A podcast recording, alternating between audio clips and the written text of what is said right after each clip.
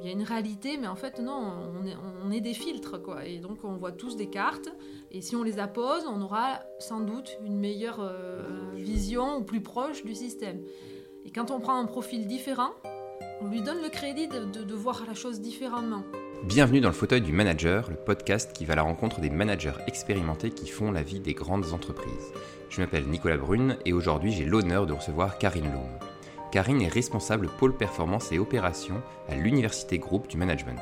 Elle est responsable de l'ensemble des formations dispensées aux managers du groupe.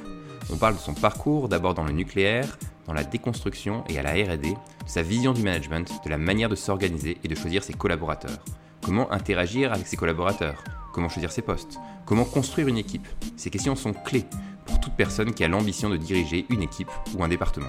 J'ai pris énormément de plaisir à interroger Karine. Sa spontanéité, son humilité et son envie de se mettre au service des autres m'ont vraiment touché. On sent vraiment que le management est bien plus qu'un simple travail, notamment lorsqu'elle parle de la formation en coach qu'elle a suivie pour trouver des outils afin de mieux aider son équipe. Pensez à vous abonner sur Apple Podcast ou toute autre application de podcast de votre choix. C'est ce qui m'aide le plus. Et bonne écoute Bonjour Karine, merci beaucoup d'avoir accepté d'être dans le fauteuil du manager. Alors Karine, tu es responsable pôle performance et opération à l'Université Groupe du Management. Mais ce qui m'intéresse, c'est pas tant ce que tu fais là actuellement que la manière dont tu es arrivé à ce poste. Donc ce que je te propose, c'est de revenir en arrière. Et je voulais savoir euh, ce à quoi tu pensais quand tu étais, euh, quand tu sortais euh, du lycée. Est-ce que tu voulais déjà aller dans un grand groupe ou au contraire, est-ce que tu voulais par exemple faire une carrière à l'université? Bonjour Nicolas, merci de m'offrir euh, cette opportunité euh, d'être dans le fauteuil du manager. Alors, comment je voyais euh, la suite après mon baccalauréat? À la fois très simplement et,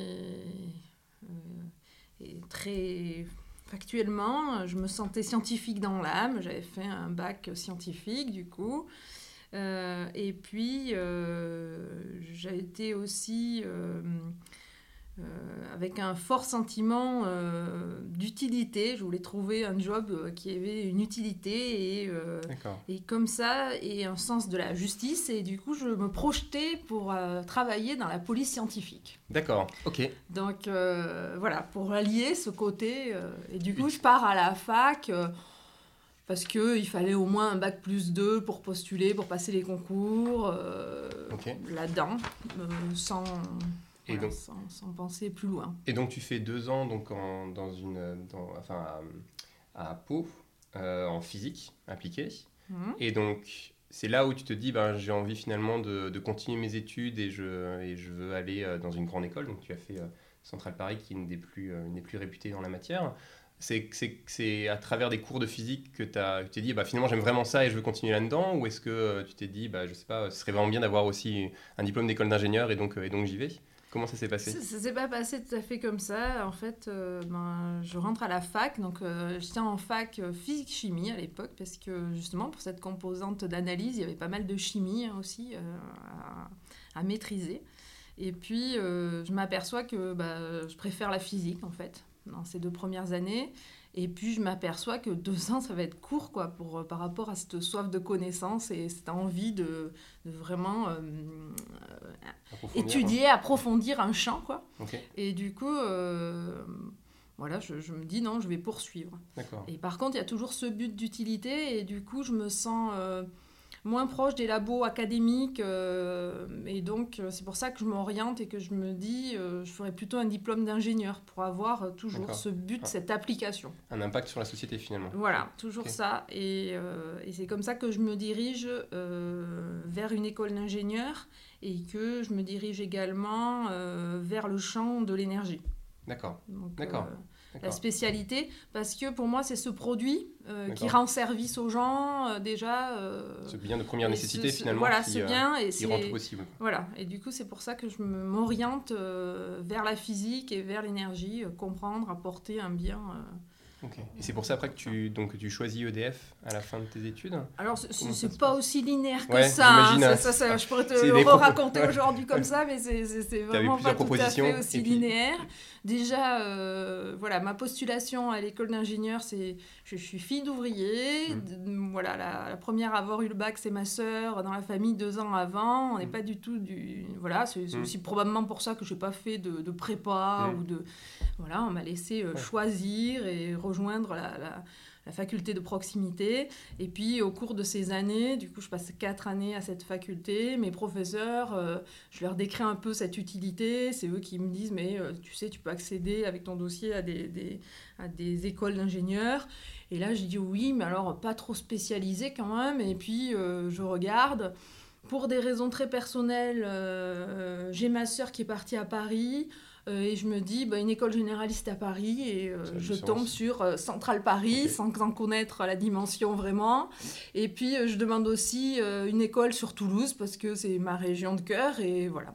Et donc, je postule à ces deux écoles, et, et reçu à Centrale. je suis reçue à Centrale, en admis sur titre, avec des concours en maths physique. Et, et tu, as aimé, tu as aimé les, les deux ans, trois ans que tu as passé alors, je passe deux ans parce que j'ai la possibilité ah d'intégrer directement, en deuxième année, puisque j'ai déjà un bac plus 4 euh, à l'époque. Et euh, ben, j'ai adoré. En fait, ce que j'ai adoré, c'est la, complémentarité. C'est-à-dire que euh, à la faculté, j'ai appris des choses précises sur un champ très restreint, mais de très, très spécialiste.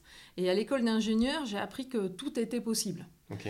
Donc, euh, à plusieurs, à multi-compétences, euh, euh, pluridisciplinaires et qu'on peut soulever des montagnes. Donc, c'est totalement complémentaire. Et du coup, c'est quelque chose aujourd'hui même dans, ma, dans mon parcours professionnel qui me sert. Mmh.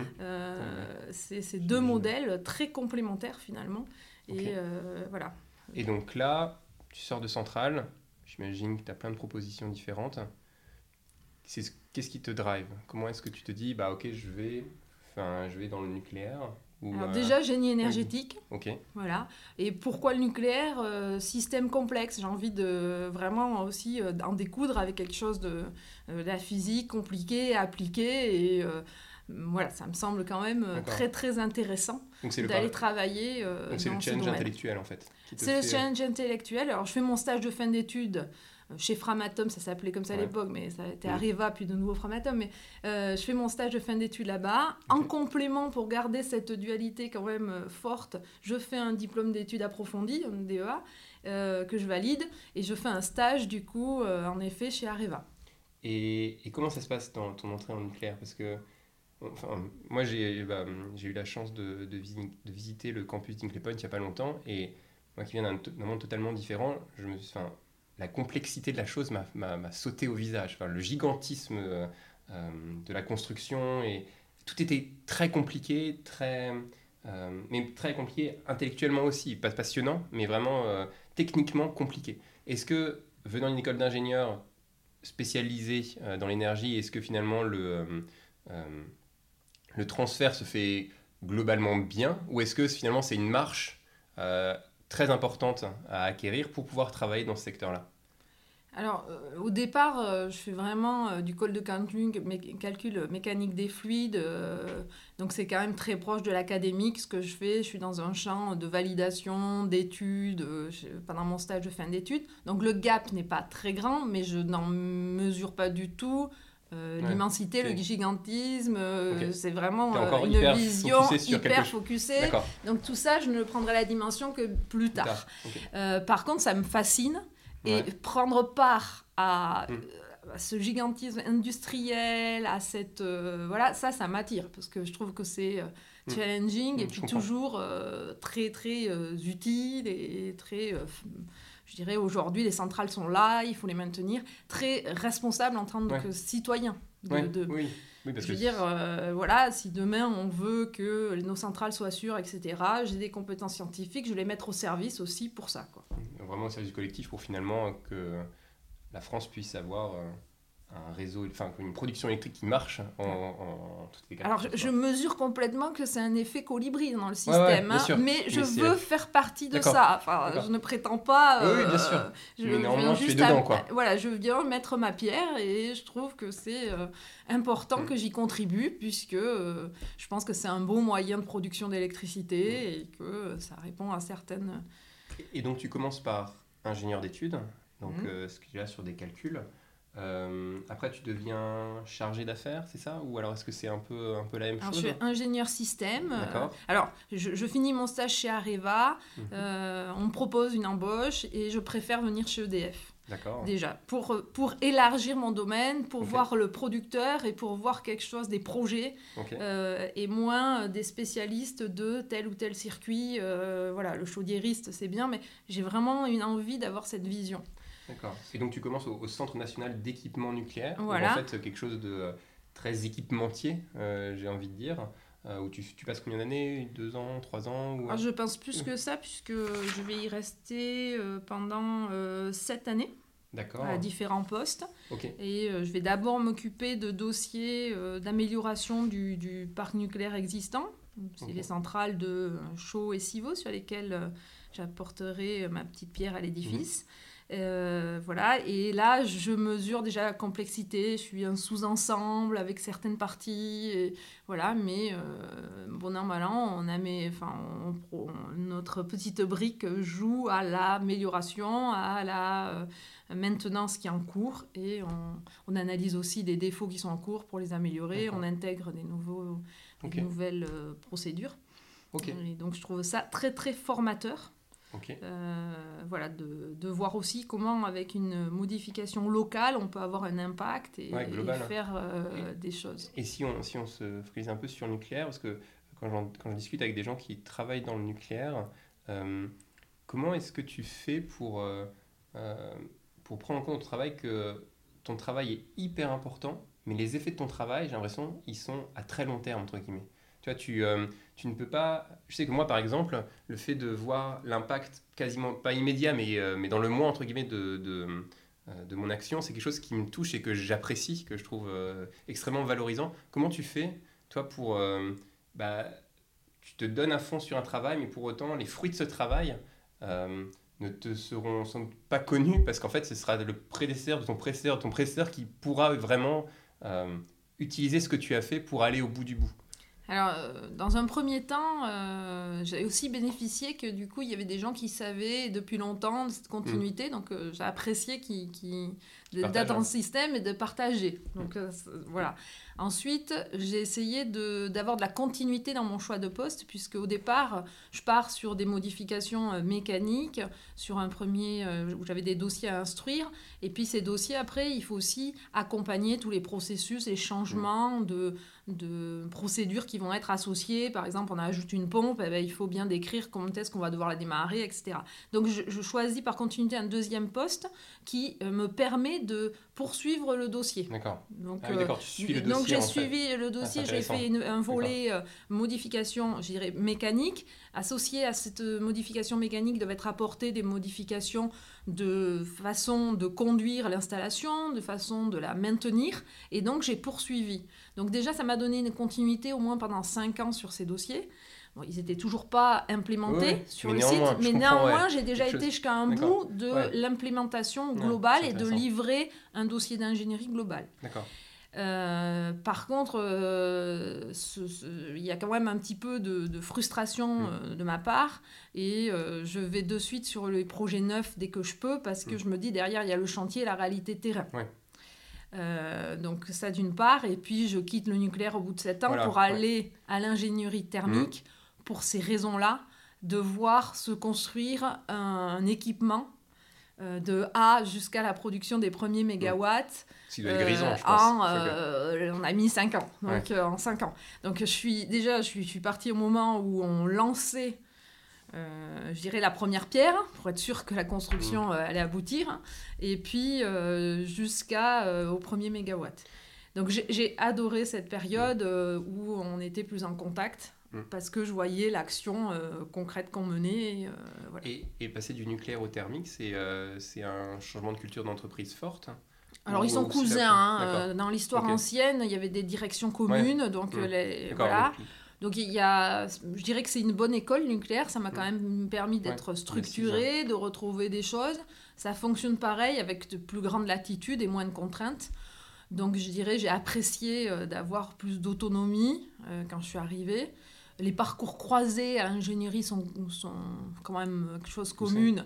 Donc j'ai retrouvé des gens que j'avais euh, vus euh, Hmm. dans le nucléaire Donc finalement, précédemment. pas un choc. euh, Je dirais, ils sont pas frères, mais ils sont cousins. Donc, euh, je me suis retrouvée Une dans une famille EDF avec Hmm. des différences, mais des similitudes. Et donc là, donc ça, pendant 10 ans, tu, tu es ingénieur d'études. Qu'est-ce que tu gardes là maintenant? Parce que maintenant, tu, tu, fais, tu fais plus, enfin, on verra après, mais tu, fais plus de management ensuite. De ces 10 ans d'études, maintenant, avec le recul, qu'est-ce que tu en as gardé? Qu'est-ce qui t'a le plus plu Ou qu'est-ce qui t'a le plus servi par rapport à maintenant? Euh, Qu'est-ce qui m'a le plus plu? Je dirais euh, justement ces systèmes complexes où euh, ben, déjà on travaille en équipe. Quoi. Enfin, c'est pas, c'était pas un travail solitaire, mais il y a l'interaction avec le système d'à côté, la logique commune. donc tous ces, travaux en interaction les uns par rapport aux autres. donc je garde ça et je garde également une connaissance quand même euh, du, du, process hein, euh, mm. et un métier du coup euh, de, de, de base sur lequel m'appuyer et sur lequel je me suis appuyée même quand j'étais manager de d'autres niveaux parce qu'il est toujours possible de comparer, de se faire mm. des par rapport à une référence qu'on connaît bien et donc je trouvais que c'était utile ce socle D'accord, d'avoir ce socle technique. Ok. Et donc là, donc en 10 ans, tu acquiers ce socle technique, technique et après, tu deviens chef de projet adjoint, donc toujours euh, sur, le, sur le même cycle combiné gaz. Euh, donc tu passes finalement du technique à plus euh, du management, en tout cas du management de projet. C'est quelque chose que tu voulais faire depuis longtemps ou c'est une opportunité qui, est, qui, est, qui est arrivée et tu as sauté dessus entre guillemets en disant bah, on verra ce que ça donne? Alors, c'est pas ça tout à fait, comme ça que ça s'est passé. c'est sûr que j'avais une appétence pour faire du, du management, du management mmh. d'équipe mais j'avais euh, un. Je, pensais à l'époque qu'il fallait faire euh, déjà enfin, ces, premières années dans la technique pour asseoir une certaine euh, pertinence mhm. pour voilà, être manager. donc c'est en ce sens que j'ai fait ça, mais c'était déjà pour être manager, à l'époque je pensais d'équipe. Le fait est, c'est que j'étais dans le thermique pour voir quelque chose jusqu'au bout. Et au bout de mon poste d'ingénieur en fonctionnement, la centrale n'était pas complètement terminée d'être construite. Donc il restait un petit, euh, mhm. encore deux années à venir. Et je voulais pas quitter l'aventure à, ce moment-là. Et euh, c'est passé euh, voilà, des par opportunité. voilà, le chef de projet adjoint quittait son poste. et je me suis dit, bah, pourquoi pas. Et, c'était plus pour terminer le, la construction et participer jusqu'au bout et voir ces premiers mégawatts et, la mmh. concrétisation de mes études euh, que j'avais réalisées en tant qu'ingénieur études, euh, que j'ai accepté ce poste au départ. voilà, management de projet, j'y avais pas vraiment pensé. Euh, voilà. Et c'est marrant, parce que c'est intéressant ce que tu dis, parce que tu, tu dis oui, je pensais à l'époque qu'il fallait ces X années de d'ingénieur technique, c'est aussi une idée que, que, que j'ai en tête. Moi, ça fait 9 ans que je suis dans l'entreprise et j'ai plus eu des, postes techniques. Je, pense aussi, enfin, en tout cas, j'ai l'impression que avoir une colonne vertébrale technique, ça sert pour après. Euh, quand, je t'entends dire ça, j'ai l'impression que c'est pas forcément le cas. Ou euh, est-ce que tu penses que, euh, que si on veut faire du management, il faut y aller plus tôt? Euh, ou, qu'il n'y a pas forcément de bon âge pour en faire enfin, Je euh, pense qu'il n'y a pas euh, une obligation à passer par un parcours technique long pour devenir manager. D'accord. Voilà, je pense qu'il faut surtout en avoir envie d'être manager et avoir cette, sans doute, capacité, et, voilà, mais d'entraînement, par exemple.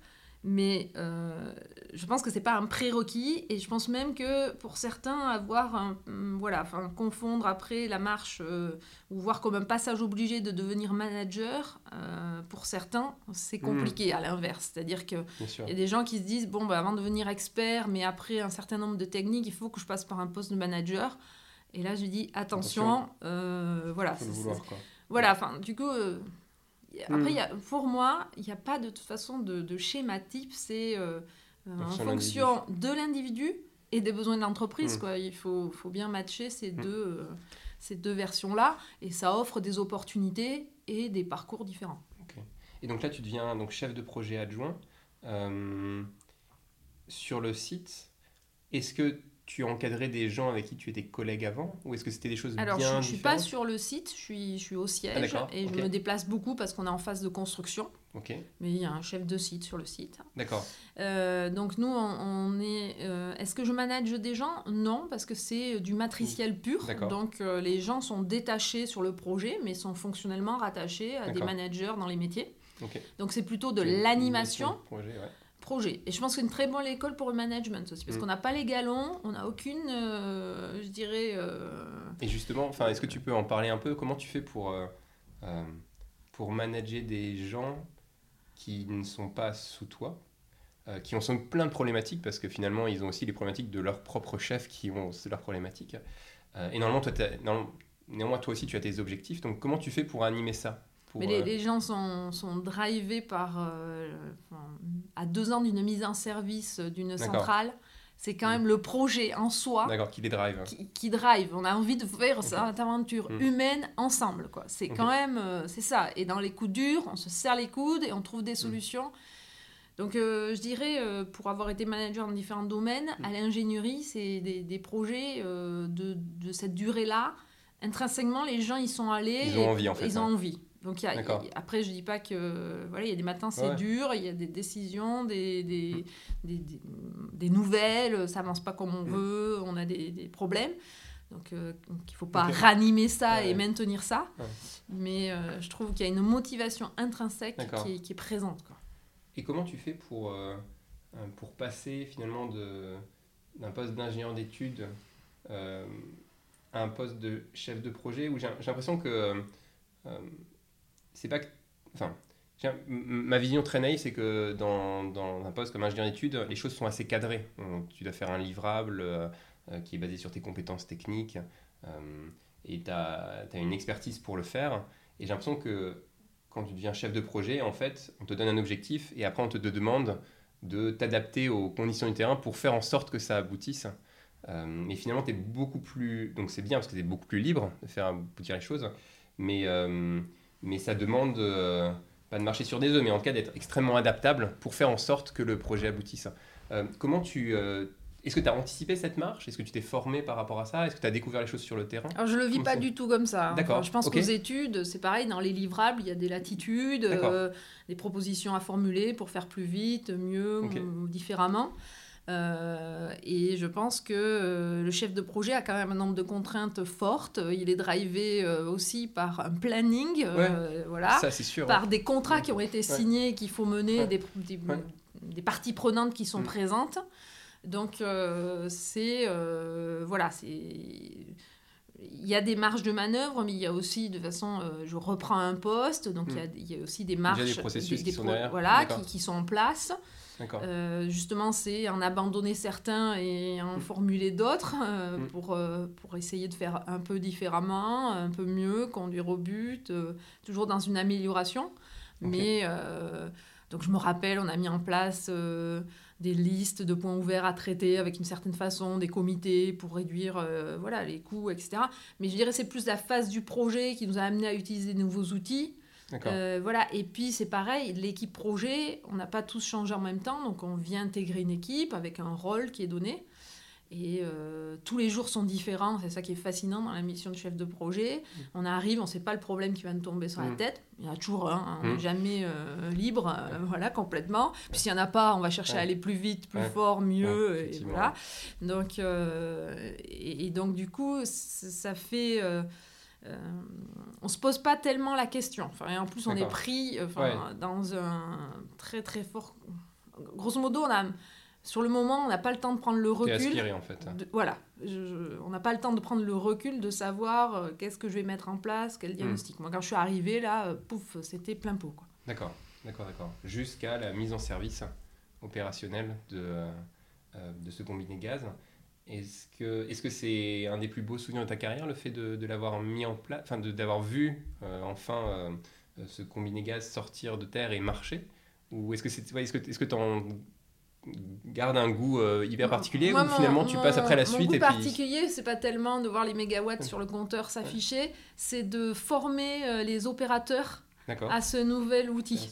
C'est-à-dire que euh, transmettre, enfin, on a conçu un, enfin, ils nous, euh, Martix c'était déjà euh, une centrale, donc ils nous ont transmis de comment fonctionnait leur ancienne centrale. On Mhm. a à l'ingénierie, fait un nouveau produit à partir de ce, de ce qu'on pouvait récupérer de l'existant et de l'achat pour en faire un site combiné performant et puis euh, euh, qui, qui, rentre avec les. Enfin, qui soit en phase avec les mesures environnementales actuelles.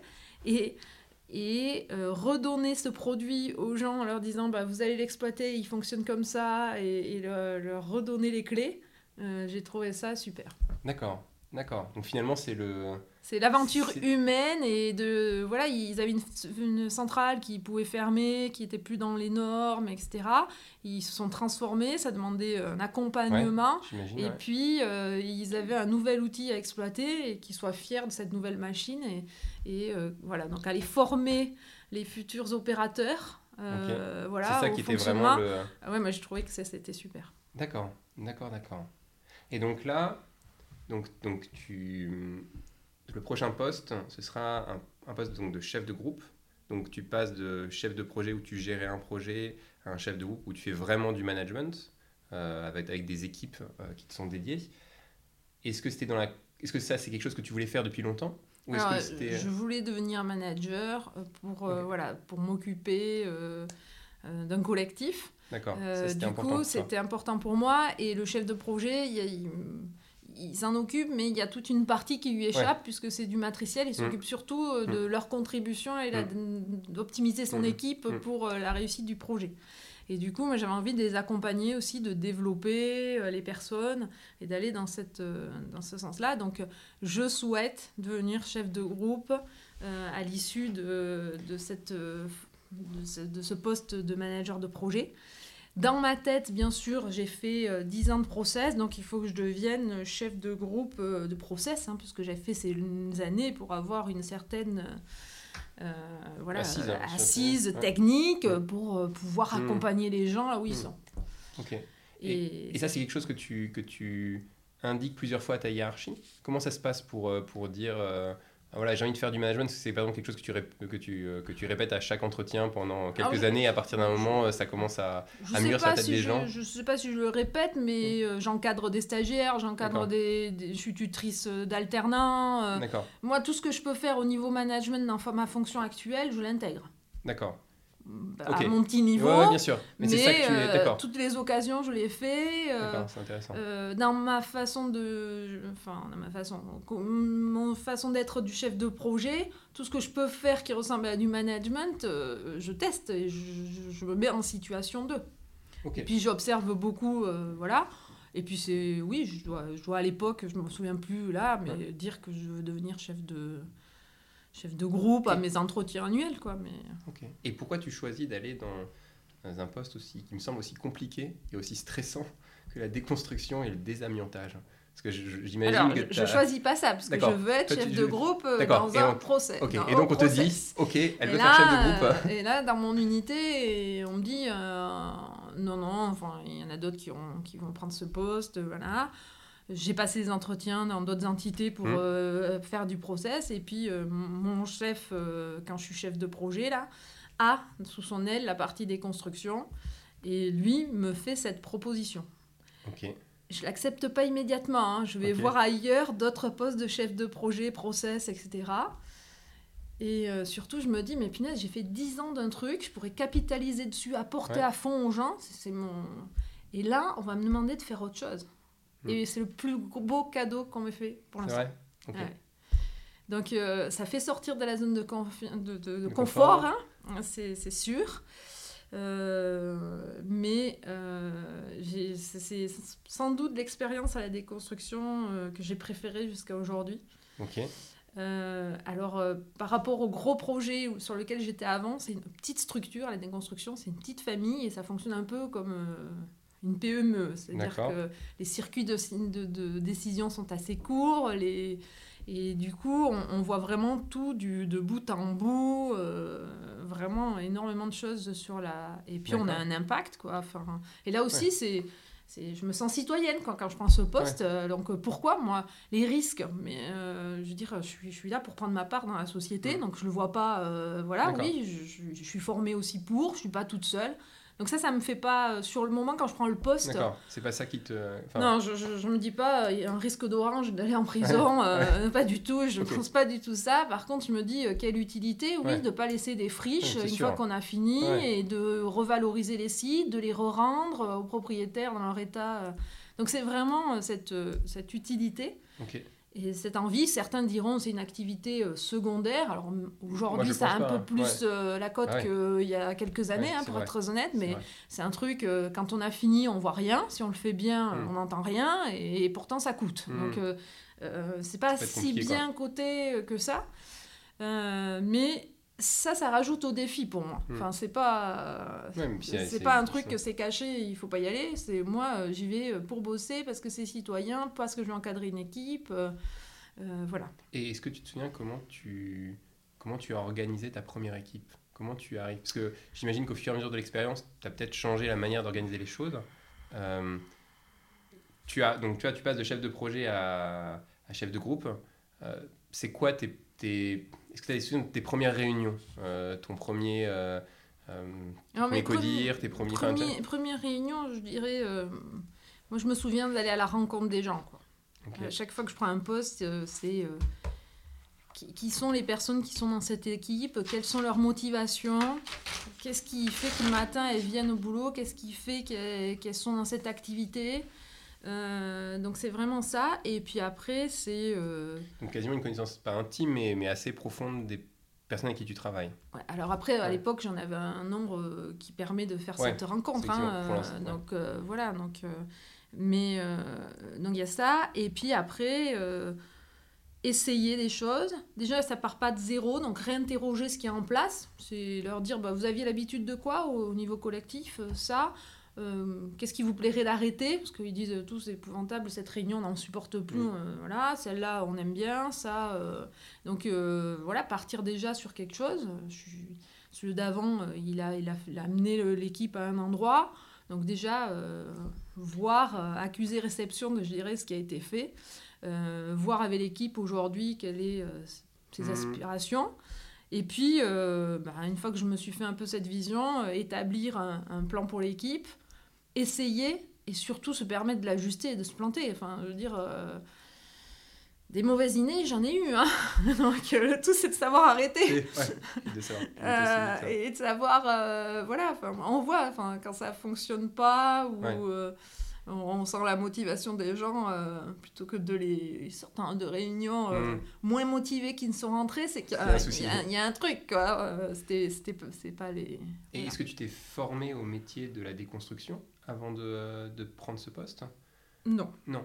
Je ne me suis pas formée au métier de la déconstruction. Après, euh, dans mon équipe, j'avais des gens euh, spécialistes. c'est sûr. Euh, donc j'avais aussi organisé ça en pôle, des spécialistes pour les pôles travaux, des spécialistes du pôle amiante. D'ailleurs, je pense que c'était même avant mon arrivée exactement comme ça. et ces pôles, et je m'appuie sur ces responsables de pôle. Et comment tu fais pour faire confiance dans ce cadre-là? Parce que, tu vois, surtout quand euh, ça a particulièrement résonné ce que tu m'as dit sur, euh, sur le fait de, créer une assise technique sur laquelle tu es sûr. Parce que fois, quand tu as des connaissances techniques, c'est relativement simple de faire confiance à une personne, en tout cas quand tu travailles avec, parce que je trouve que le travail en équipe, euh, si t'as pas cette. Je trouve que la confiance n'est pas forcément facile à, créer, mais une fois qu'elle est là, c'est hyper puissant parce que tu peux t'appuyer sur quelqu'un pour avancer et, ensuite c'est vraiment du gagnant-gagnant. quand tu n'as pas cette expertise technique, pour juger de la qualité du travail de quelqu'un, chose qui est hyper importante pour faire avancer, euh, pour faire avancer les choses, je trouve ça beaucoup plus compliqué. Euh, comment toi, tu as, as, réussi à, avancer sur ce, ce point Peut-être parce que je suis optimiste, etc. Mais moi, je donne confiance. Enfin, je, décrète la confiance. C'est-à-dire, les gens sont en place, ils ont été choisis, ils ont des missions. Et donc, je pose du postulat que. D'accord, tu pars du postulat que ça, ça, qu'il se passera bien. Et Exactement. et si ça se passe pas bien, je vais m'en rendre compte à un moment et je prendrai une décision. Mais voilà, ça, le doute, enfin, j'arrive, moi, je n'ai pas de toute mm. façon de connaissance, je leur fais confiance. Mm. Et après, euh, même sans être du domaine, ce que je vais apprendre, c'est que par analogie, par habitude, ça se sent. La personne, elle, présente quelque chose, oh, c'est bizarre, euh, son son de voix n'est pas, pas, tout à fait le même. On, est aux aguets de plein de choses. Ah, bah ça, il le dit, mais il écrit pas. Quand il présente. Il y a plein d'indices. Non, voilà. Et donc, on l'interroge. Pourquoi Ça m'a semblé clair. On fait des visites beaucoup sur le terrain. On voit plusieurs personnes. On voit comment les collègues interagissent à l'information qu'ils donnent, etc. Et petit à petit, on, on décode et on se fait une idée. D'accord, d'accord, d'accord. Donc en fait, tu vérifies le, le travail. J'ai l'impression, en t'appuyant sur la réaction des gens euh, autour par rapport au travail et aussi ta perception. Euh, et puis euh, le, fournisseur, le client, le chef de projet. Mm. mes gars, ils travaillent au service de chef de projet. Mm. Des retours, j'en ai. Hein, mm. voilà. Et puis même d'un collègue à l'autre. donc, mais je, je, donne. Enfin, je donne. Je... Tu donnes confiance par défaut. Voilà. Je, dis, enfin, les gens, ils sont là, ils ont été choisis par défaut, ils font bien leur job. Et, très honnêtement, euh, j'ai rencontré peu de, de cas où ça a posé problème. Quoi. Et, et cette même question de, de, euh, de la compétence équipe pour le recrutement, parce que j'imagine que tu as été aussi amené à recruter, à, à staffer des équipes avec le turnover, ce qui est totalement normal. Euh, comment tu fais pour recruter les bonnes personnes Là, c'est plus compliqué pour Tu connais pas vraiment le domaine technique? Est-ce que tu fais faire des entretiens croisés avec d'autres personnes qui sont référents? que... Exactement. Quand je recrute pour quelqu'un qui va aller euh, charger d'affaires à, à l'amiante, je le fais en binôme avec l'expert euh, du domaine. Je, je, le fais en binôme euh, complètement. Et ça se passe comment? Vous êtes à de façon très pratico-pratique. Hein. Vous êtes à deux dans la pièce. Euh, ah ouais, on est à deux et on fait passer l'entretien en même temps. D'accord. C'est pas toi d'abord, puis lui ensuite, après vous débriefez. C'est les deux, d'accord. Les deux en même temps. Et, et après vous débriefez ensemble. On débriefe. Mais les... c'est des domaines, de toute façon, euh, il n'y avait pas de diplôme euh, de déconstruction jusqu'à peu. Donc, des domaines, on allait trouver bah, les domaines, l'environnement, la sécurité, le génie civil. On trouve des, des des choses académiques qui se rapprochent. Et après, c'est surtout le sens pratique, la capacité à apprendre qu'on va tester. Et ça, euh, j'ai pas besoin d'être du domaine pour voir ça. Et sa capacité d'adaptation et son envie. Euh, voilà, parce que euh, les, jeunes qui débutent et qui ont un diplôme d'ingénieur, à peu près du bon domaine, c'est plus leur qualité humaine que je vais hmm. chercher à, à avoir. D'accord, d'accord, d'accord. Et toujours sur ce je pense que c'est sur ce premier poste de management où tu as dû gérer par exemple les conflits et les, les vrais éléments humains, parce que quand tu es chef de projet, finalement, tu les, j'ai tu les gères un peu à la marge, mais sinon c'est le projet qui tire tout le monde. Euh, comment tu te positionnes par rapport à ça quand tu as, par exemple, je sais pas moi, deux personnes de ton équipe qui ne s'entendent pas, ça, ça, arrive, et que tu vois que ça perturbe l'équipe euh, C'est quoi ton approche? Enfin, comment tu, mets en, comment tu fais en sorte que... Euh, bah, que tout le monde aille dans le même sens et que, euh, euh, et que finalement ces, euh, ces oppositions ne freinent pas le, projet, le projet en lui-même il y a différentes situations hein, qui se posaient à moi. Euh, certains moments, il n'y a pas eu d'autre solution que de sortir quelqu'un d'un chantier, parce que c'est des toutes petites équipes. les, sur site, il y avait 3-4 personnes et elles sont tout le temps ensemble. Il faut qu'elles fassent corps vis-à-vis de, de sociétés qui viennent, etc. Donc là, c'est compliqué. Je suis à distance. Je peux pas. Euh, voilà. Donc il y a certains moments, euh, on propose de nouvelles missions à une personne euh, et puis elle sort du site. voilà. Maintenant, il faut l'accompagner, expliquer mm. pourquoi. c'est pas si facile, mais ça va jusqu'à cette extrémité-là. Et puis des fois, c'est entendre les deux et, expliquer aux gens que de toute façon, ce qu'ils me décrivent, euh, ni l'un ni l'autre, enfin chacun c'est mm. une carte et personne n'a la réalité. Et, bien amener à mais qu'est-ce qu'il peut t'apporter avec sa vision euh, là et essayer d'apaiser, d'écouter et d'apaiser. Et euh, pour les conflits, je dirais léger ou pas mm. trop. Je, pense qu'il faut surtout anticiper, pas laisser une situation. Euh, ça, c'est quelque chose. Euh, tu essaies de, enfin, de, on parle de signaux faibles, entre guillemets, de, tu es, à l'écoute de ça en te disant euh, je vais essayer de. Enfin, je vois qu'il peut y avoir quelque chose qui ne va pas, je vais directement essayer de. de résoudre le problème ou au contraire tu te dis je, bah non enfin vu que je suis à distance je préfère qu'il se parce que parfois euh, l'intervention est, est, négative, entre guillemets. Enfin, j'ai cette impression. En fait, il faut observer. Des fois, il faut, faut, faut, pas s'en mêler, parce qu'ils sont, euh, mm. même s'ils sont en opposition, ils sont en capacité de résoudre le conflit eux-mêmes. Euh, et, et, ça ne ferait que stigmatiser le conflit que d'aller. je dirais tout ça, c'est un équilibre à trouver, mm. à sentir. Mais encore une fois, si on connaît bien les gens, ils, viennent assez en amont dire ah là là, ça me pèse de travailler avec un tel actuellement, euh, qui sont encore que des signaux faibles et pas des choses, des situations euh, importantes. Et toi, comment tu, comment tu le vis? Parce que euh, ça doit être dur, entre guillemets, de, en tant que manager, parce que tu es, es, la personne qui va prendre la décision quand même. Au bout du bout, c'est ta décision, et donc ta responsabilité. Est-ce que c'est quelque chose qui te euh, pas qui te travaille, mais qui, qui, reste en tâche de fond, entre guillemets, quand tu as un conflit dans ton équipe, en disant bah, je sais que c'est quelque chose qu'il faut que je règle, mais je sais pas exactement comment le faire, j'essaie de trouver des solutions, mais toi, quelque chose qui, qui, occupe ton esprit? Est-ce que c'est quelque chose que tu arrives à faire la part enfin... C'est pas que ça occupe pas mon esprit, mais bien ou mal, euh, moi je teste des choses. Hein. Dans cette situation, j'interviens, enfin, soit je choisis de pas intervenir et c'est ma mm. décision mm. et j'attends, voilà, soit j'interviens et je fais quelque chose. Euh, voilà, mais ma décision, je la prends. Enfin, je hmm. me dis, du coup, ça arrête un peu ce. D'accord. je veux dire, ça reste pas en tâche de fond dans mon esprit. C'est soit je décide, aujourd'hui, ben, j'interviens pas, je, je, continue d'observer hmm. finalement hmm. et, je fais attention parce que je sens qu'il y a des choses qui, qui, qui sont en train de dévier. Après, il y a des fois, mettre une troisième personne, euh, enfin, je veux dire, faire intervenir quelqu'un, ça, ça, marche aussi assez bien. C'est-à-dire qu'il y a deux personnes, elles sont là, elles se comparent systématiquement. Puis faire entrer un troisième entrant qui va amener autre chose, eh ben, ça va aussi détendre euh, le système. Il n'y a plus de rivalité puisqu'ils sont, ils sont en mmh. équipe. Donc des fois, c'est... D'accord. Et à chaque fois, c'est différent pour moi la discussion. Et c'est quelque chose que, auquel tu fais attention quand tu vas recruter quelqu'un?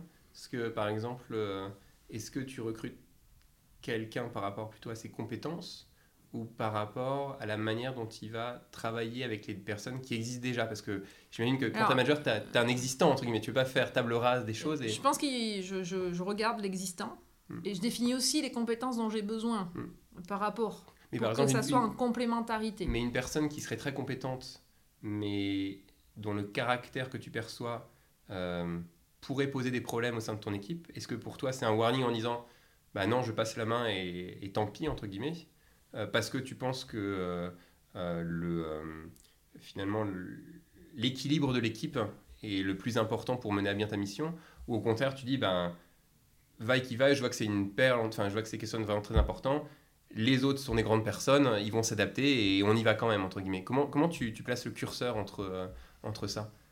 Ben, Ça se passe, enfin, pour moi, c'est jamais aussi net que ce que tu exprimes. Ça, c'est mais euh, tu, il y a toujours de façon des choix à faire. Tu vas avoir besoin plutôt de telle compétence. Et puis euh, le candidat qui a cette telle compétence, tu sens que humainement, c'est pas mm. tout à fait ce qu'il faudrait. À côté, tu as humainement. Et après, tu, tu, tu, pèses en fonction des forces, des faiblesses, des moments du projet. Est-ce que tu as le mm. temps de faire monter la personne en compétence ou est-ce que tu es vraiment dans une période hyper chaude Il va falloir qu'il soit. Euh, donc tout ça, c'est tu, tu choisis. Et des fois, tu te plantes parce que tu penses que la personne va être directement euh, transposable mm. parce qu'elle a son expérience dans telle société, et voilà. Et en fait, euh, bah non, le contexte, euh, c'est pas si là. tu as des bonnes surprises aussi, des gens, tu dis, non, lui, il faudra plus de temps pour monter en compétence, mais je le veux bien parce que ça va servir mm. ça. Et puis, il se révèle. Donc, D'accord, c'est pas aussi net que... C'est pas aussi net. Mais moi, je dirais, une fois que tu as pris ta décision et qu'il est là, ce que tu fais, c'est que tu dois faire travailler au plus ton équipe et mm. en sortir un maximum de ton équipe. Donc, euh, mais dans ton processus. Mais de même que tu assumes les recrutements qui te sont faits avant, tu assumes les recrutements que tu, que tu fais. Donc, euh, je dirais, tu as un peu plus la main, donc euh, mm. voilà, c'est pas plus difficile. Mais et, et est-ce que, est que finalement. Parce que je trouve que dans les postes, on formalise souvent les compétences, en tout cas les connaissances qui sont requises. Euh, est-ce que tu formalisais aussi, au moins pour toi, le type de caractère, entre guillemets, que, que tu voyais bien intégrer l'équipe Ou finalement ça se faisait euh, au feeling et tu sentais les choses et, euh, Alors, Je le faisais au feeling, hein, très honnêtement, le plus souvent, mais avec un peu un, une volonté d'ouverture. On avait l'habitude d'embaucher que des ingénieurs eh ben, j'ai embauché quelqu'un qui a fait du droit. Ok. Mais sciemment, parce que euh, il fallait un peu aussi euh, casser ses codes et ses... Alors la personne, c'est aussi parce qu'on avait un profil euh, qui avait fait Mm. du droit avec des qualités particulières. Mais c'était une volonté d'ouvrir, d'aérer, D'accord. et voilà, pour trouver de nouvelles idées, pour aller plus vite, plus fort, je pense qu'il faut changer un peu nos modèles. Et tu as, vu l'impact après directement sur ton groupe? Le fait de, de faire venir quelqu'un, parce que tu, tu dis que c'est un peu une PME, donc finalement les gens se connaissent, travaillent ensemble. Ouais. Et le fait de faire venir quelqu'un d'une d'un horizon totalement différent, est-ce que tu as vu l'impact après directement sur, euh, Alors, sur le travail de chacun? Ça demande d'avoir de la conviction, parce que déjà, il faut un peu convaincre son chef qu'on va pas prendre Ouais, complètement le même profil. Parce que tu prends un risque, Euh, parce- voilà. euh, mais euh, en l'occurrence, ça s'est très très bien passé. Et du coup, euh, c'est aussi un modèle et une autorisation qu'on se donne pour après. D'accord. Euh, donc, euh, je trouve que c'est. c'est- pas facile sur le moment, mais ça vaut le coup de prendre ce risque. Ok. Ok. Ok, ok, ok. Parce qu'après, ça te donne une certaine légitimité pour le coup d'après, ou alors parce qu'après, euh, dans l'équipe, tu vois que ça va mieux, entre guillemets? Bah, dans l'équipe, ça amène quelque chose. Ouais. Et, et ça reconnaît que euh, ben, tout le monde peut avoir sa valeur et euh, tout le monde. C'est toujours. C'est aussi plus facile d'expliquer que la personne, elle n'a pas la même perception. C'est un peu toujours l'idée de. Il y a une réalité, mais en fait, non, on est, on est des filtres, quoi. Et donc, on voit tous des cartes. Et si on les appose, on aura sans doute une meilleure euh, Vision ou plus proche du système. Et quand on prend un profil différent, on lui donne le crédit de, de- de voir la chose différemment. Ouais, c'est intéressant. Alors que des profils, on ne comprend pas pourquoi l'autre ingénieur qui est sorti de presque la même école que nous, il comprend pas ça. Mais C'est pas qu'il comprend pas, c'est qu'il prend un autre axe. Alors qu'une personne... Donc des fois, ça, ça, ça permet... Pour moi, c'est un des facilitants aussi. Ouais, d'accord. parce que Ça lui donne le droit, en fait, de, de voir autrement, en fait. Voilà. D'accord. D'accord. Mais il faut aussi euh, trouver une personne qui l'exprime et qui se, se- va pas trop vite euh, parce qu'il Ouais. faut, faut que ce soit quelqu'un qui puisse s'exprimer et euh, composer Ouais, et dire expliquer, quoi. expliquer donc Pourquoi est-ce euh, qu'il voit de... Voilà donc c'est pas tout- toujours aussi facile Ok. Et donc, donc là, tu, donc tu es spécialisé, enfin, ton équipe est spécialisée dans la déconstruction et le désamiantage. Est-ce que tu peux juste en, en toucher deux mots? C'est donc c'est des sites euh, que tu veux rendre à la ville ou que tu veux rendre alors c'est des à... sites qui sont soit la propriété d'EDF et du coup on, on- on les déconstruit pour pouvoir euh, installer là à Ramon très récemment euh, les mêmes équipes ont installé des panneaux photovoltaïques et fait une centrale renouvelable d'une ancienne centrale fuel ou charbon je me Mm. souviens plus donc moi j'avais fait l'époque d'avant donc c'est aussi diminuer des coûts de maintenance maintenir une cheminée de 100 mètres euh, on ne peut pas la laisser vieillir comme ça donc euh, donc il y a différentes choses. Euh, À Dunkerque, c'était rendre le terrain au port autonome, puisqu'il lui appartenait et on avait euh, juste une, une concession. Donc c'est vraiment, euh, je dirais, euh, euh, un domaine passionnant euh, avec un vrai impact. Quoi. Euh, Ouais. Je dirais, euh, la déconstruction, il ne s'agit pas de polluer la nappe euh, phréatique, hein, ouais. et ça ne s'agit pas d'enlever des poussières. euh, C'est Hmm, des, qui, euh, voilà, des ouais. poussières d'amiante, d'aller, nos travailleurs doivent rester ouais, en, bonne, santé, pendant et après le chantier, quoi. Pendant, après, voilà, et, Et ça, surveillant aussi. Et ça, c'est parce que j'imagine qu'il y a beaucoup de, de sous-traitance dans ce domaine-là. Comment tu fais? C'est des, dans le cahier des charges, tu as des normes hyper précises que les. Alors, on limite les niveaux de sous-traitance pour bien connaître les gens qui interviennent. Et puis, euh, on, on fait du... Enfin, la déconstruction, on- entre guillemets, on, on veut tenir des timings parce que quand on tient le timing, on tient le budget. Mais on n'a pas non plus d'urgence à déconstruire dans les six mois. D'accord. Donc, on fait aussi des phasages de chantier pour minimiser les risques. Donc, un site où il y aura beaucoup d'amiante, on ne va pas s'amuser à le déconstruire en parallèle du désamiantage. Ça serait prendre du risque pour rien. Donc, on va le désamianter totalement. Et après Ensuite, on le déconstruira. Voilà, donc on a, une fa- enfin, on a des flexibilités comme ça, mais des flexibilités qui aussi, euh, si, qui du coup font des petits effectifs, euh, Hmm. euh, parce que pour suivre une société de 80 personnes, on va pas mettre euh, plus de 2, 3 Ouais. personnes. Donc il faut s'assurer de la... Et concrètement, comment tu- une, fois- donc une fois que c'est désamianté, quand il faut casser, quand il faut- c'est la dynamique qui est utilisée ou c'est enfin Alors, il y a une analyse de risque qui est Ouais. faite en fonction euh, des sites. euh. Par exemple, euh, à Dunkerque, on ne pouvait pas utiliser d'explosifs puisqu'il y avait des canalisations gaz qui passaient à Oui, proximité. donc, ce n'était pas possible. Donc, on a choisi d'autres modèles. Mais c'est vrai que le foudroyage est un moyen de déconstruction efficace. Euh, néanmoins aussi, euh, quand on a 300 kg d'explosifs euh, Ouais, sur une centrale une ton- nuit, il y a aussi Ah. des... Voilà, quoi. il y a des petites tensions, donc Ouais. c'est des, des opérations à Ah oui, c'est- risque qui, qui sont vraiment très, très bien suivies. Euh, Voilà, et il peut y avoir aussi euh, des tirages au câble ou d'autres techniques, euh, voilà, par vérinage. Il y a- ça se développe et puis il y a de- des techniques de plus en, en plus euh, site modernes. en fait. D'accord. Mais c'est en fonction de la structure, en fonction de ce qu'il y a, euh, du, voilà, qu'on va être choisi telle ou telle technique. Ok. Ok, donc là, donc tu fais euh, euh, 3 ans, 4 ans, Mhm. à peu près, ce poste-là. Et tu, là pour le coup, changes d'univers euh, et tu passes à la RD. Oui. Euh, et tu deviens chef de groupe développement, mesure et physique. Voilà, Et- donc euh, depuis, depuis mon départ, je suis à l'ingénierie. Ouais. Alors certes dans des domaines divers, mais euh, j'ai envie de, de- de sortir de l'ingénierie pour voir euh, d'autres euh, modes de fonctionnement. Et j'ai un attrait aussi pour ce qui est nouveau, pour l'innovation, et c'est comme ça que je vais rejoindre la R&D. D'accord. Alors mesure physique, parce que c'est très, enfin grosso modo, les instrumentations sont sur le process des centrales, donc euh, c'est aussi un peu par euh, continuité euh, que je vais sur les mesures physiques. D'accord. Et tu choisis et passer de la euh, passer du CIT à la R&D, c'est euh, euh, là pour le coup, j'ai quand même l'impression que c'est quand même un changement de culture assez fort. Alors oui, c'est assez fort, mais il y a quand même une culture maison hein, dans notre entreprise, il faut le savoir.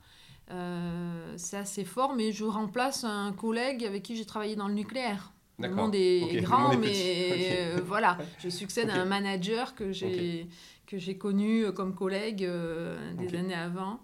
Euh, voilà, Euh, mon manager, mon premier manager à la R&D sera un ancien manager du thermique que j'ai pas Mhm. connu, mais qui a qui, qui poste d'avant. Voilà, donc il y, a- il y a quand même des échanges je dirais, à la maille régionale qui font qu'on retrouve quand même des, des, des gens euh, qu'on a croisés dans nos parcours. Euh, voilà, mais je, mais je, je vais euh, dans ce. Je choisis quand même un, sujet à la RD qui est pratique, c'est-à-dire que mes agents, euh, mes, mes collaborateurs vont sur les centrales essayer des mesures. C'est plus du développement que de la recherche. Voilà. Et puis, je prends aussi ce groupe qui a des moyens expérimentaux. Donc, j'ai un mini euh, chantier, pas, pas chantier, mais une mini euh, exploitation euh, sur place à gérer.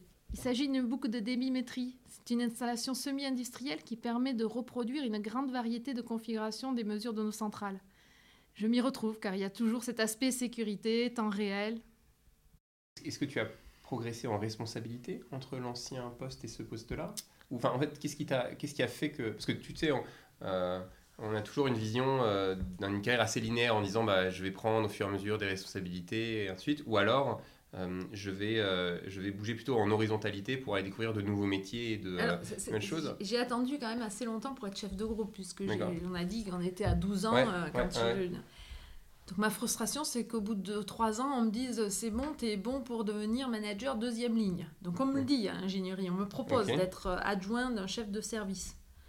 Et je leur dis non mais pas du tout. J'ai attendu trop longtemps, je veux de nouveau être manager première ligne. Pourquoi? Pour euh, ce contact, ce- pour euh, développer les gens, j'ai eu une super expérience.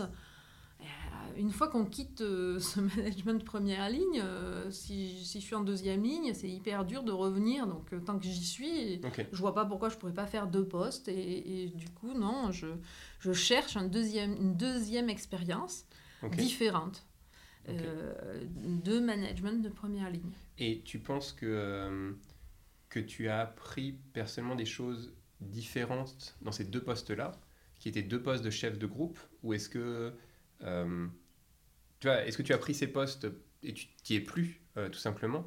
mais est-ce que ça t'a apporté une expérience différente, même si c'était le même type de poste? J'ai appris que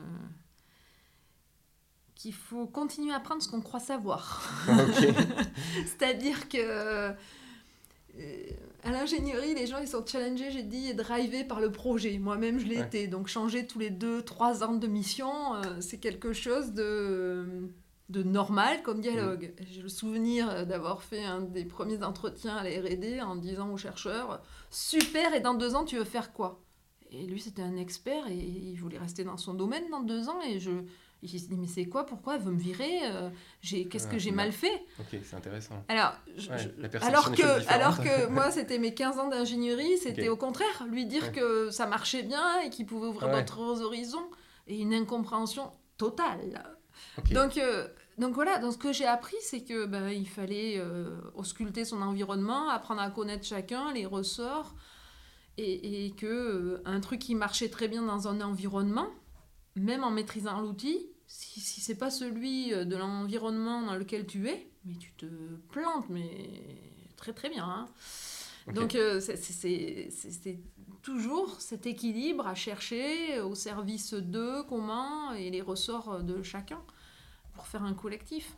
D'accord. Donc ça, c'était... Du coup, le fait d'avoir fait ce deuxième poste, oui, j'ai bien appris, parce que je serais sortie avec quelques certitudes de mon premier poste qui se sont très vite déconstruites euh, à l'occasion de ce deuxième poste. Et des choses que j'ai cru savoir faire, ben, ça m'a ramené à l'humilité de dire non, tu as réussi une fois dans ce contexte. Et là, il faut que tu te réinventes. Ok, ok. C'est vraiment très intéressant ce que tu dis. Ouais, donc en fait, dans ce que j'entends, j'ai l'impression que, que ton poste euh, dépend à 90% de ton contexte et pas l'inverse, entre guillemets. Alors, du contexte et des gens qui. Oui, bien sûr, mais des gens qui, je sais pas. Ce que tu mets dans le contexte, mais, hein, parce que les objectifs n'étaient pas les mêmes. Oui, mm. Il y avait aussi une notion de, mm. de temps qui n'était pas le même. Euh, du coup, voilà, entre le, chantier euh, de construction, mm. entre le chantier de déconstruction, où je t'ai dit, là, c'est ce qui primait, c'est les risques, et entre la, les, les, affaires à la R&D, on sent bien que la notion de temps, j'ai dû la retravailler.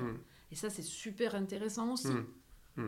Et tu Comment tu as géré les, les premiers mois? Parce que euh, ça va faire bizarre non, de, de, de, de venir d'un environnement quand même très drivé par euh, le temps quand même court. Euh, enfin parce que c'est quand même enfin court non mais le projet entre guillemets j'avais les deux entre guillemets enfin la déconstruction si tu veux j'avais l'opération cette semaine on doit abattre tel élément mm. à telle centrale donc vraiment mm. voilà et puis j'étais toutes les demi-journées informée de ce qui se passait euh, voilà, immédiatement en cas de gros pépin, etc. Et puis j'avais quand même des. On était déjà en train de parler, de déconstruire, euh, de, de, préparer le programme d'après, donc des, mm. des, choses qui allaient commencer dans 2-3 ans à faire des diagnostics pour savoir comment on allait s'y prendre. Comment... Voilà, donc il y avait un peu de, de, de temps dans ce poste-là. Euh, voilà. Et, et, et, là, oui, je, je, je dois m'adapter. Mais il y a quand même du temps réel avec les, les, les moyens d'essai. Le moyen d'essai, il y a le programme d'essai. Aujourd'hui, on fait un essai pour telle centrale. Mm. On doit livrer du matériel euh, vendredi euh, à telle mm. centrale pour faire l'essai à partir de lundi. Donc c'est un voilà. Mais là aussi, j'ai deux temps. Et puis mm. j'ai le livrable pour l'année prochaine pour décrire le nouveau euh, moyen de mesurer tel critère. Quoi. Donc voilà. J'ai plutôt un peu plus de mal avec les temps je dirais, long à ce moment-là. Le, savoir combien de temps va prendre de monter un partenariat avec telle euh, université académique. Mais hmm. là, les, les, chercheurs, eux, ils maîtrisent bien ce temps-là. Et du coup, ils, voilà, je suis à leur écoute. Et puis, au début, je, leur parle en semaine, ils me parlent en mois. Je leur parle en mois, ils me parlent en année. Ça fait un petit décalage. Et puis, euh, voilà. Et puis, euh, il faut dire que il y a quand même des choses très rapides, d'agilité qui sont en train de rentrer. Euh, à la R&D avec des, des, des, quick wins qui sont voulus, de faire vite, euh, d'essayer, de pivoter si ça va pas. Du coup, je retrouve quand même une certaine dynamique. Euh. Ok, ok loin de moi de dire hein, que, que, la R&D, c'est pas des quick wins, hein, mais, mais effectivement, je pense que c'est enfin, finalement, ce, ce- ce changement de culture doit être euh, extrêmement intéressant euh, de, de se confronter à autre chose. Et Il y a aussi au niveau des ressources. Ouais. Je veux Ouais. dire, sur les gros projets, quand on est en fin de construction, etc., l'essentiel, c'est de mettre en ligne. Mais on a la capacité de faire appel à des ressources complémentaires Ouais. assez facilement. La R&D, euh, il faut faire avec les quoi. ressources là, Mm. et il faut faire des renoncements. Hmm, Mais des, avoir des ressources complémentaires, oui, mais gratuitement. Ah, bah, c'est... Du, Ouais. du coup, euh, c'est... c'est- Ok, je c'est- vois. Voilà. Je vois. Et donc tu fais, donc tu fais chef de groupe, donc tu encadres une vingtaine de personnes. Mhm. Euh, et là, tu passes après manager deuxième ligne. On me le repropose le repropose. très vite. C'est vrai, d'accord. Et alors là, tu te Euh, sens et prêt là, Comment- en fait, il y a- y deux choses. Et là, un, j'ai changé d'environnement. Mhm. Donc, euh, il y a quand même ça et j'ai à apprendre cet environnement. Je me vois pas le refuser une deuxième chose. Et en plus, assujetti à ce poste de manager deuxième ligne, je garde 5-6 agents que je manage en, en direct, qui sont euh, la logistique du département, les, les assistantes, etc. Et, et moi, ça me plaît d'avoir cette, euh, cette ambivalence et d'être toujours un peu manager première ligne vis-à-vis de ces populations. D'accord. Et c'est une population que j'ai jamais managée. Ok. Qui est, parce que dans, à la déconstruction, j'avais cadre, non cadre, mais euh, majoritairement des cadres. À la R&D, bien sûr, euh, c'était non, j'avais des techniciens aussi, donc techniciens et cadres. Et là, c'était que des maîtrises. Ok. Alors que euh, je suis fille d'ouvrier, hein, Mhm. c'est pas, Mais non, mais je. je- je- je- c'était pas du tout, euh, Bien sûr, voilà, bien c'est- sûr. je dirais, euh, c'est un autre public, euh, voilà. Et comment, comment tu fais pour... parce que j'ai l'impression que plus tu montes, entre guillemets, dans la hiérarchie, moins tu as cet aspect camaraderie, entre guillemets, euh, de collègues, euh, où finalement, bah, euh, on travaille tous ensemble, mais on n'a pas de relation hiérarchique, et donc on va manger à la cantine, on discute, enfin ça, ça, fait. Euh, et j'ai l'impression que quand on monte, euh, cet aspect se perd un peu, entre guillemets. Alors tiens. moi, je me suis Non. toujours permis d'aller manger avec les équipes à la cantine. Ok, Je, je suis pas non plus très très bonne, donc des fois j'ai dû parler boulot à la cantine. Alors ça, ils doivent pas aimer, mais Ok, on comme refait ça. pas. non, mais j'évite, mais Mm. voilà. Euh, à ce jour. tu l'as jamais euh, senti, ce... ce... Bah, bon, si, j'ai bien senti euh, que des fois, euh, bon, ils auraient bien aimé euh, être un peu plus Ok. euh, entre eux. Mais, euh, Mais en tout cas, toi, t'as jamais je, je me suis pas imposée, Ouais. j'ai pas fait du systématique tous les euh, jours, je vais manger Mm. avec eux, vous devez m'attendre. Euh, Non, mais par contre, spontanément, voilà. Et, puis après, je mangeais avec des, pas toujours avec les mêmes, Mm. euh, mais j'essayais de manger, et puis des fois avec mes pères des autres euh, départements. euh, voilà, mais. Mais t'as jamais senti de solitude, par exemple, par rapport, par rapport à ce type de poste? Moi, je rentre assez facilement en contact avec les autres. Donc, si, je suis, si je me sens seule, je vais, je vais simplement, aller- quoi. je vais chercher D'accord. un groupe, solliciter, organiser moi-même. Mm.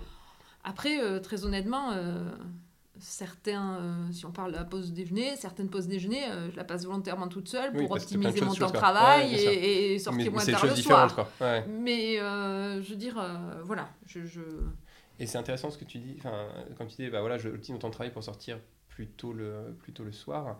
Euh, moment dont on va parler. Co- Comment est-ce que, tu- enfin, comment est-ce que tu as fait pour euh, conjuguer vie personnelle et vie professionnelle? Notamment avec ta carrière où, enfin, où, où on voit que bah, tu as, progressé euh, rapidement et donc ça, ben, euh, le prix à payer de ça, c'est beaucoup de travail. Et donc, comment est-ce que tu fais pour, euh, ben, pour avoir une vie, entre guillemets, à côté du travail? Est-ce que tu t'imposes des règles qui est, par exemple, je rentre chez moi, mais à partir du moment où je suis chez moi, bah, je n'allume pas l'ordinateur?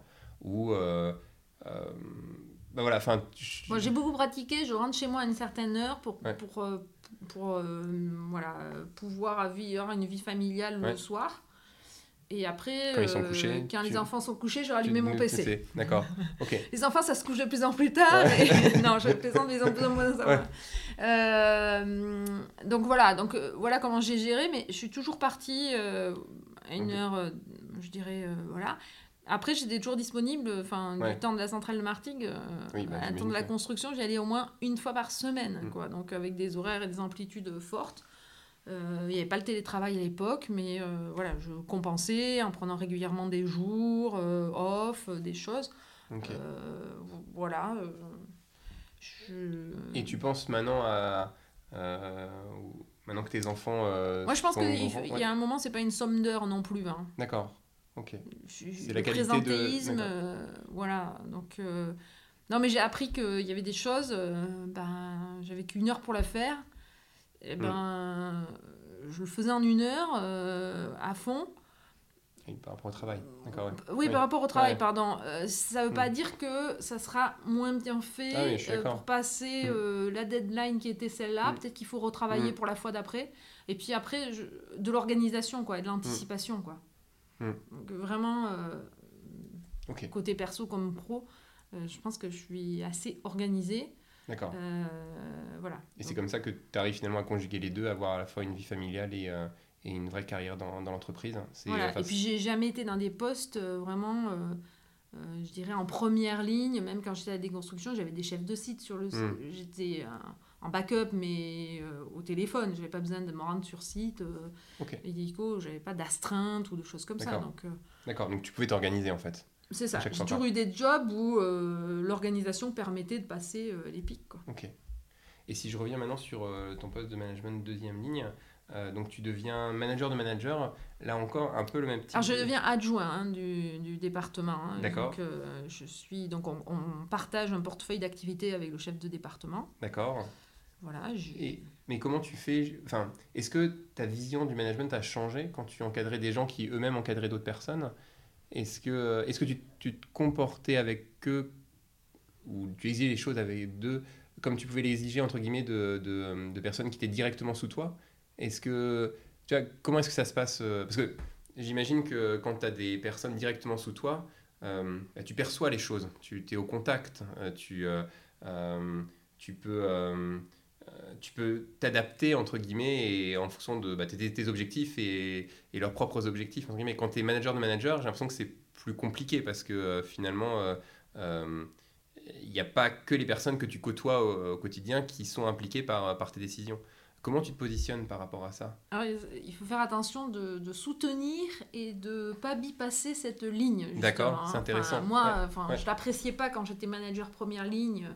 Et, et du coup, euh, ben, je m'imposais. mm, Voilà. C'est pas toujours facile parce qu'on est à Mhm. proximité du terrain, quand les personnes nous interpellent, etc. Mhm. Des fois, on, en- bon, on a envie de. On a la réponse et puis euh, voilà, euh, d'intervenir en direct. Euh, voilà, donc essayer de pas mettre en défaut, de toujours soutenir. Mais par contre, on travaillait beaucoup en, en équipe de direction, en fait. hein. les MPL, MDL, là, donc euh, avec euh, des missions euh, particulières et des thèmes évoqués. Donc, euh, il n'y avait pas trop de difficultés par rapport à ça. D'accord. Euh, Je ne vois pas bien, si ce n'est ce, cette précaution à prendre. euh, et puis euh, aussi, les informations, elles nous arrivaient soit filtrées par le manager, Mhm. enfin filtrées, Ouais, transmise par le manager. transmises par le manager. euh, Je dirais, c'est pas une volonté Mmh, ou un filtre ouais. euh, mais caché ou je sais pas quoi. Euh, des fois en direct des agents qui euh, débarquent dans le bureau euh, parce qu'ils veulent traiter le truc en direct, machin. Ou par des tiers, quoi. Des on m'a dit, ou l'autre département, machin. Donc je trouve qu'à ce niveau-là, comme l'information, elle est souvent indirecte, qu'on n'a pas. Et puis même quand elle est directe, on n'a pas le avant, le après, etc. L'importance de la recouper et de la.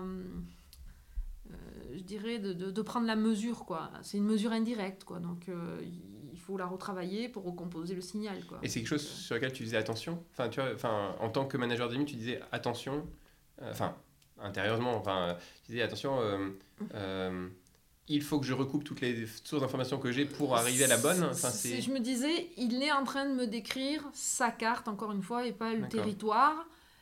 Euh, le territoire, euh, c'en est un autre qui le connaît, donc euh, voilà, attention. Ok, Enfin, voilà. Je pense que c'est une vigilance plus grande quand on est manager première ligne. Il y a beaucoup de choses qu'on sent, qu'on voit en interaction. On n'a plus tous ces signaux en management deuxième ligne. Donc il faut... et c'est pour ça que tu t'es formé au coaching ou Alors, pas du tout? Parce que j'ai l'impression que c'est après, dans cette époque, à cette époque-là, que, euh, que tu. Alors, le coaching, c'est cette- pas tout à fait arrivé comme ça. C'est plutôt. euh, manager, moi je pense qu'il faut quoi, accompagner les personnes. Il y a un certain nombre de personnes, euh, j'ai pas su les accompagner, ça n'a pas marché. Je me dis, mince, il me manque des outils. Et donc, je me suis tournée, je me suis formée au coaching pour avoir des outils supplémentaires à mettre à disposition, puisque ma carte ou ma panoplie ou ce que j'essayais de faire, euh, certains euh, voilà, n'étaient pas euh, bien dans mes équipes, ça m'arrivait. Et moi, j'aurais souhaité mmh. voilà, qu'il y ait de l'harmonie et que tout le monde contribue. Et voilà.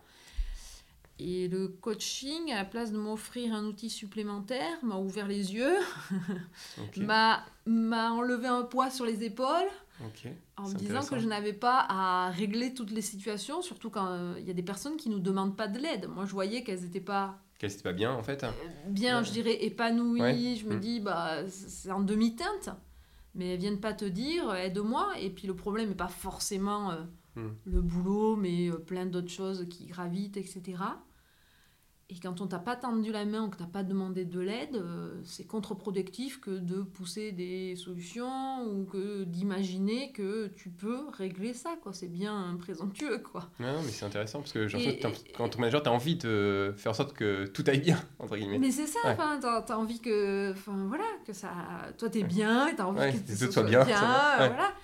Mais ça se décrète pas comme ça. quoi. Et donc, euh, le euh, voilà, ma formation en coaching m'a appris que voilà, euh, tu, tu peux questionner l'autre peut-être pour qu'il fasse un hmm. cheminement, s'il en a envie ou pas, et, que tu peux absolument pas euh, le pousser, le tirer dans le développement personnel, hein, je parle. Hmm. voilà.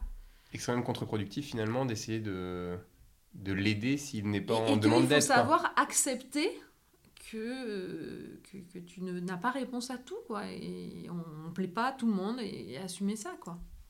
Et, et comment tu as, fait le cheminement de dire, bah voilà, je vois dans mes équipes que j'ai euh, quelques personnes qui, que je ne sens pas épanouies.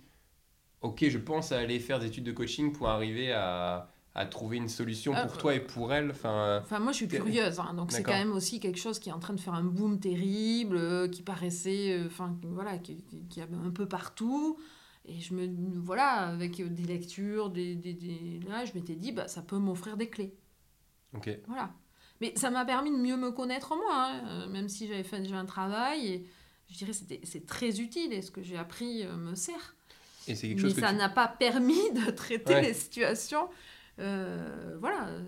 Mais c'est quelque chose que tu conseillerais à, à, toute personne qui veut, qui veut faire du management, d'aller travailler cet aspect-là?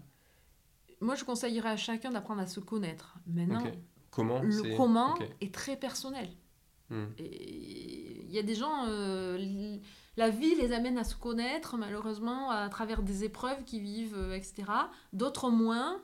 Et, je dirais, c'est savoir se connaître euh, vraiment qu'il faut pour moi. Ça c'est important, mais la façon. Elle est libre. Elle est libre. Ok. Et donc de chef de département délégué d'un département de 140 personnes, tu deviens responsable du pôle performance et opération. Donc à l'université du groupe management. Pourquoi ce changement de vie, je dirais quasiment euh, Tu perds, en tout cas, euh, une bonne partie de tes équipes, hein, si ce n'est même toutes tes équipes. Euh... Je les perds pas, ils sont toujours là-bas. non, mais, non, mais en termes de. En Elles ne m'appartenaient pas non plus. c'est vrai, c'est vrai, je, me suis mal exprimé, mais en fait, tu, tu perds la responsabilité, en tout cas, euh, de, de, de, ce groupe. Euh, pourquoi tu souhaites changer comme ça? Alors pourquoi je souhaite changer? Euh, Je souhaite changer parce que bah, j'étais au bout de mon poste, hein, je suis restée 4 ans à la RD et j'ai envie d'évoluer et j'apprécie quelque chose de c'est de la transversalité et euh, donc euh, d'avoir cette vision large à la R&D parce que le matin je peux parler nucléaire, le midi euh, solaire, l'après-midi, enfin production au sens large, impact sur la planète, enfin tous les sujets mhm. de transition énergétique et c'est super intéressant. Et à la fois, il me manque un peu le côté concret quand même, même si j'avais euh, les moyens d'essai, mmh. au, bout de 4 ans, euh, voilà, j'ai vu le fonctionnement différent, mais il me manque un peu ce, fait-là.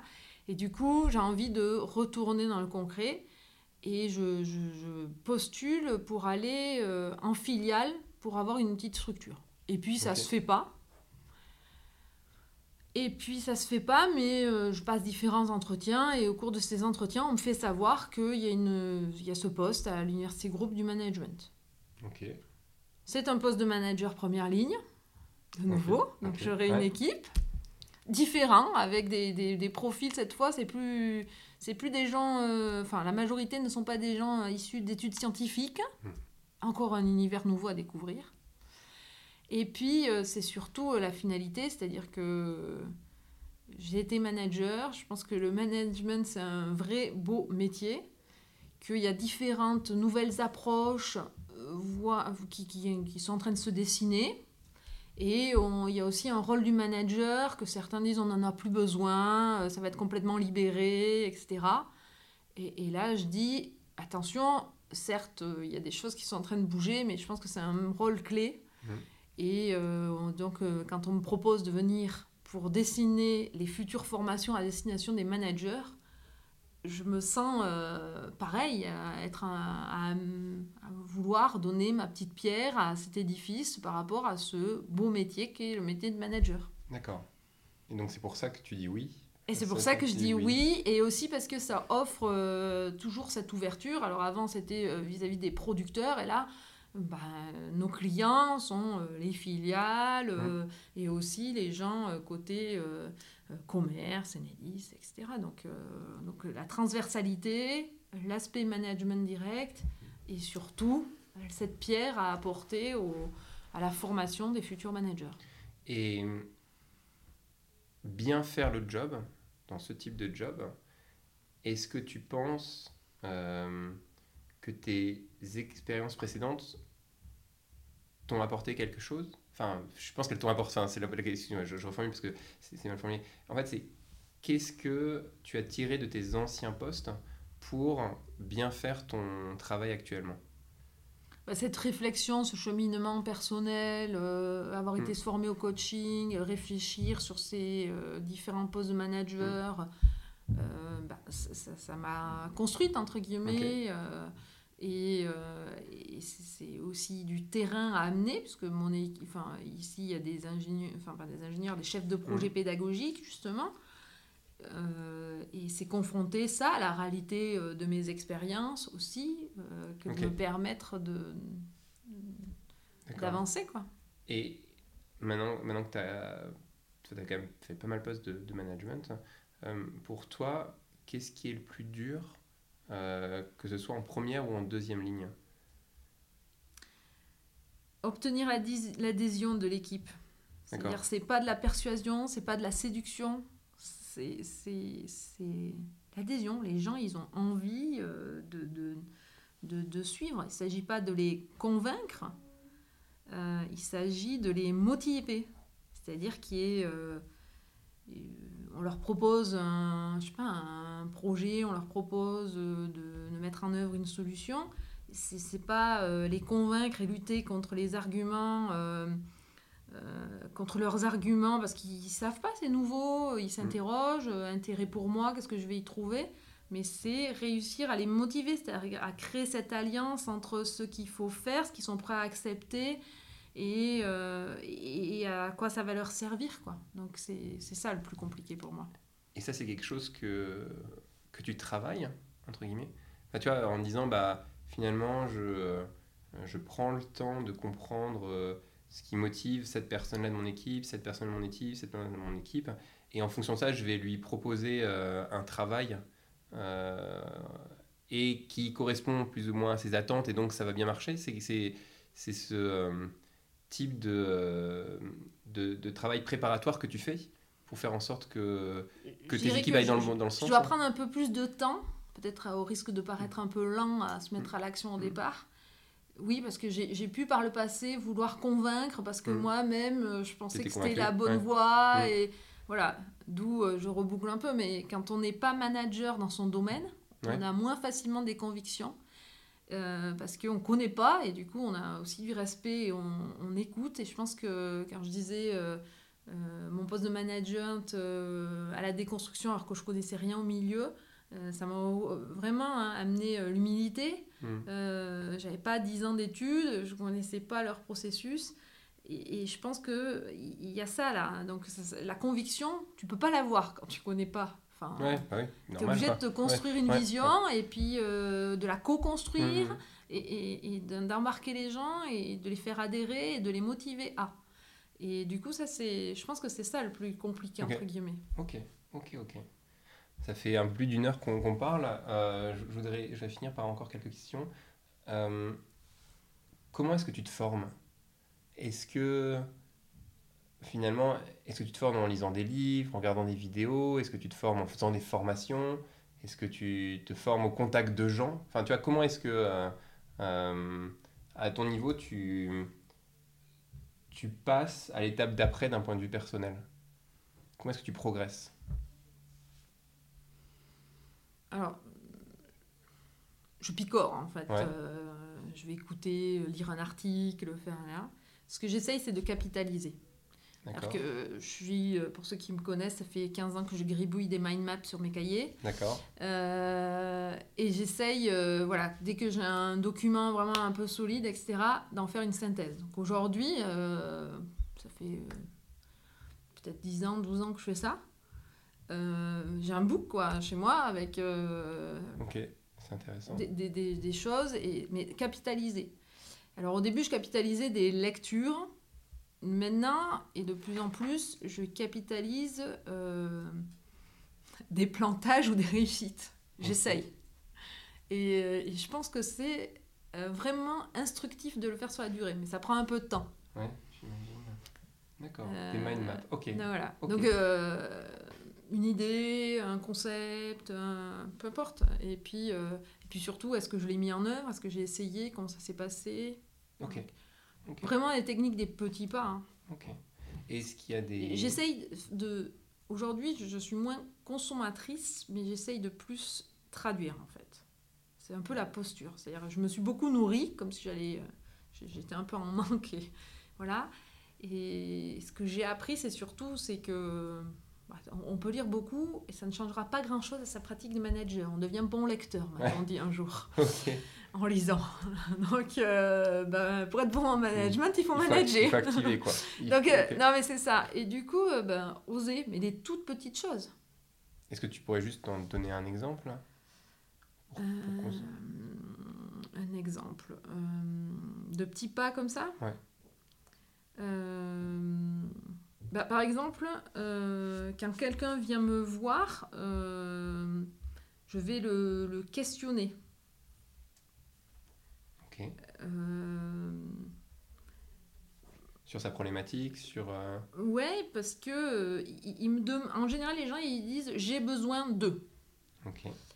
Alors ça, c'est si on répond, la fois d'après, ils vont avoir besoin d'autre chose. Donc le Ok. but, c'est pas de leur donner ce qu'ils ont besoin, c'est leur donner la capacité de, de, de Devenir autonome, faire- en fait. de devenir autonome. Ok. Donc c'est... euh, D'accord. si S'il me dit je veux du poisson, Ouais. je vais essayer de lui demander pourquoi il veut pas une canne à pêche. Ouais. Ça serait vachement mieux parce que la prochaine fois, s'il veut un poisson différent, il saura faire.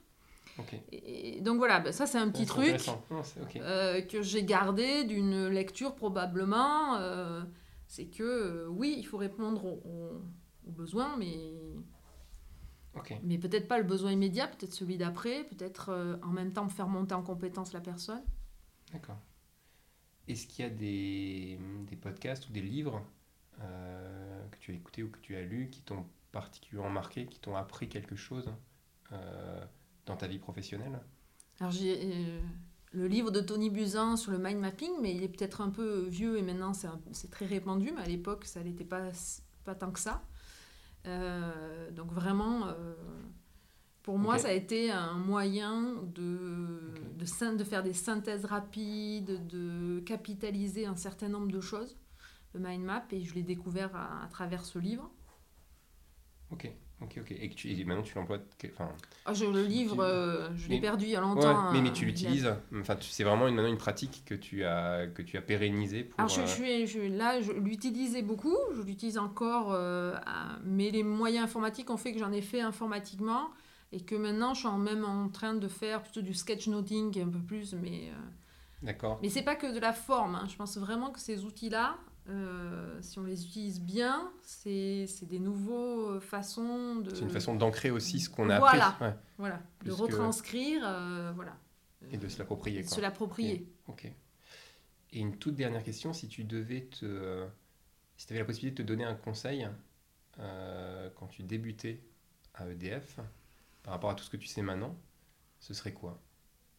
Est-ce qu'il y en aurait un d'ailleurs? S'il y en a un, ce serait quoi? Je pense qu'au départ, euh, le conseil que je me serais donné, c'est apprends ce que tu ne sais pas. Et maintenant, je le compléterai avec apprends ce que tu crois savoir aussi. D'accord. Voilà, c'est juste la, la- la- la- nuance. Et, et- et la, et voilà, garde la curiosité, euh, écoute, vois comment ça évolue. Quoi. Et, mais je pense que c'est essentiel. Ok. Ok. Bah écoute, Karine, merci beaucoup. C'était euh, c'était vraiment passionnant. Euh, si les gens veulent te contacter, est-ce qu'ils peuvent passer par LinkedIn ou est-ce qu'il y a Oui, d'autres... tout à fait. J'ai LinkedIn j'ai un compte. D'accord, bah écoute, je, je mettrai alors euh, ta référence dans les notes de l'émission. Je te remercie beaucoup. Merci Nicolas de m'avoir offert cette opportunité. Si vous écoutez ce message, c'est que vous avez trouvé aussi passionnant que moi cette interview. Alors dites merci, d'abord à Karine sur LinkedIn. Elle a pris le temps de répondre à toutes mes questions et de transmettre ses connaissances. J'espère que vous aurez autant appris que moi dans cet épisode. Et à moi, en vous abonnant, en partageant ce podcast autour de vous et en notant 5 étoiles sur, Apple Podcast. C'est ce qui m'aide le plus. À bientôt